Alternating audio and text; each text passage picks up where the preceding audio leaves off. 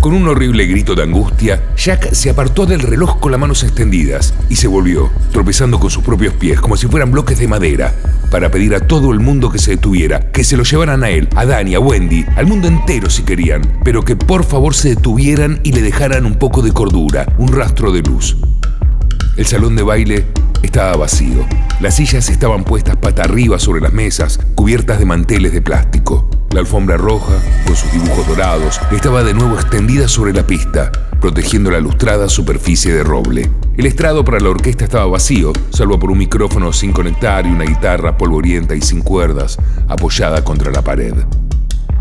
Una fría luz matinal se filtraba lánguidamente por las altas ventanas. Jack todavía se sentía mareado, borracho, pero cuando volvió a mirar hacia la repisa de la chimenea, la borrachera se le disipó. Ahí no había más que los elefantes de marfil y el reloj. Tambaleándose, atravesó el vestíbulo frío y oscuro y después el comedor.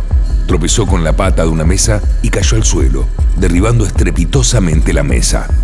Empezó a sangrarle la nariz, se levantó aspirando sangre, al tiempo que se enjuagaba con el dorso de la mano. Fue hacia el salón colorado y apartó violentamente las puertas de vaivén, haciéndolas chocar contra las paredes. El lugar estaba desierto, los estantes del bar bien provistos. Alabado sea Dios, pensó. El vidrio y los bordes plateados de las etiquetas relucían cálidamente en la penumbra. Jack recordó que en cierta ocasión, hacía muchísimo tiempo, se había enojado al ver que no había espejo en el fondo del bar. Ahora se alegraba. De haberlo habido, no habría visto en él más que a otro borracho que acababa de quebrantar su propósito de abstinencia, con la nariz ensangrentada, la camisa fuera de los pantalones y barba de dos días. Así queda uno cuando mete la mano entera en un avispero, se dijo irónicamente. De repente, la soledad lo invadió por completo.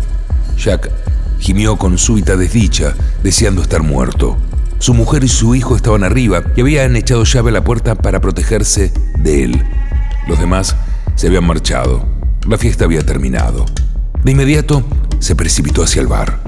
¿Dónde carajo está Lloyd? dijo. Pero no hubo respuesta.